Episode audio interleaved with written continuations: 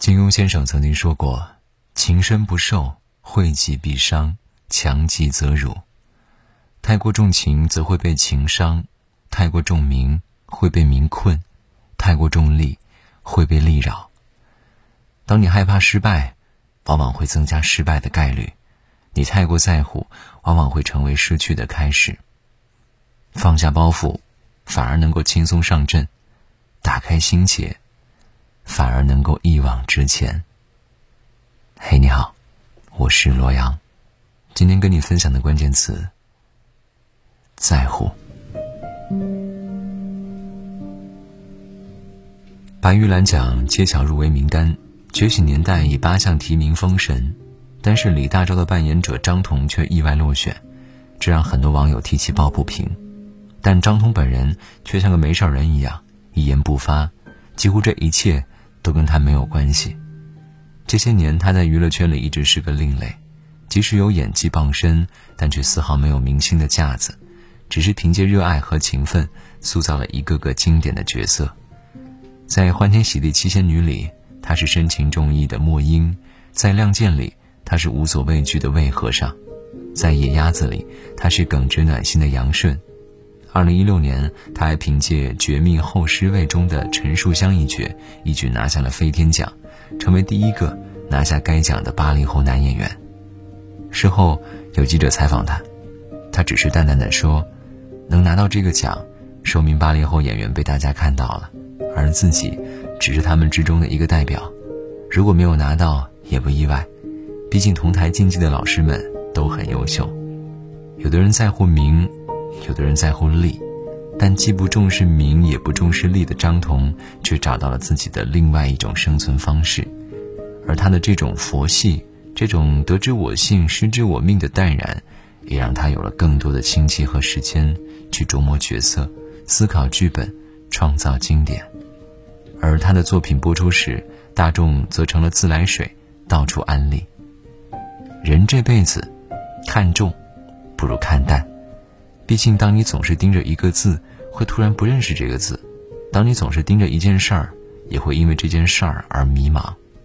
看淡名，生命就不会在虚妄中消磨；看淡利，人生就不会因为欲念而无法解脱。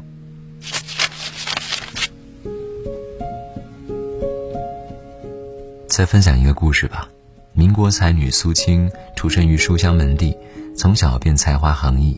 读中学时，她和李钦在家人的安排下相遇了。刚读大学第一年，她就听从父母之命，嫁给了这个故交之子。本想着琴瑟和谐相伴一生，但是婚后的李钦却暴露出了自己的本性。结婚一年之后，他们有了第一个孩子，苏青还因此退了学，希望可以专心照顾家庭。但是丈夫和婆婆呢，却一个好脸色也不肯给她。后来她才知道，他们的不满是因为。这一胎不是男孩，苏青在心里想，或许只要自己生个儿子，足够贤惠，丈夫就可以回心转意。而在后来的几年里，她又接连生下了四个孩子，直到第五胎终于是个男孩，她以为好日子即将到来了，但是没有想到，她的委曲求全换来的却是变本加厉。丈夫李青不仅不体谅她照顾公婆和带孩子的辛苦，反而一不顺心就拳脚相加。之后几年，苏青只能够靠读书来排解苦闷，而李青却每每还把他的书柜锁了起来。或许，在一个不喜欢你的人眼里，你做什么都是错的。后来，李青在外面让小三怀了身孕，苏青终于忍无可忍，她主动结束了这段十年的婚姻，带着孩子，开始了自己的这段创业之旅。她投身自己喜爱的写作事业，终于获得了自己的一番天地。我们都说强留不美，强求太累。况且很多东西不是你强求就能得来的，很多感情也不是你强留就能够拥有的。俗话说：“命里有时终须有，命里无时莫强求。”只有让过去过去了，未来才能够到来。丰子恺说过这么一句话：“既然无处可逃，不如喜悦；既然没有净土。”不如静心，既然没有如愿，不如释然。人这一辈子心大了，大事儿就小了；心小了，小事儿就大了。与其沉湎过去，不如昂首向前。心轻盈了，人生才能够轻盈；心明朗了，人生才能够明朗。正如英国哲学家休斯顿他说的那句话：“天使之所以能够飞翔，是因为他们有着轻盈的人生态度。”你同意吗？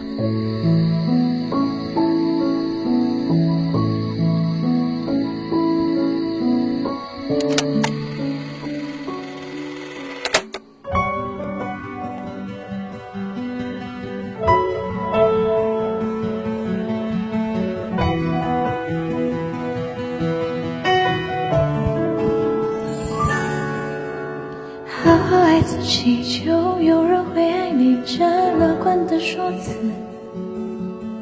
幸福的样子，我感觉好真实，找不到形容词。沉默在掩饰快泛滥的激情，只剩下语数词。有一种踏实，当你口中喊我名字，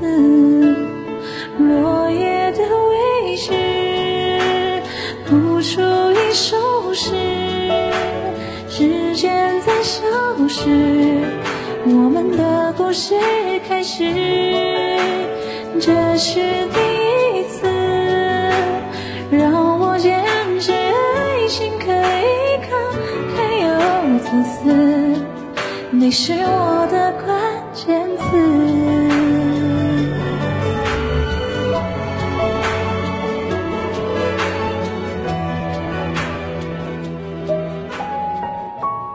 想找到我，欢迎在微信公众号搜索“罗阳”，在微信公众号的右下角点击“寻找”，即可获得我的微信二维码。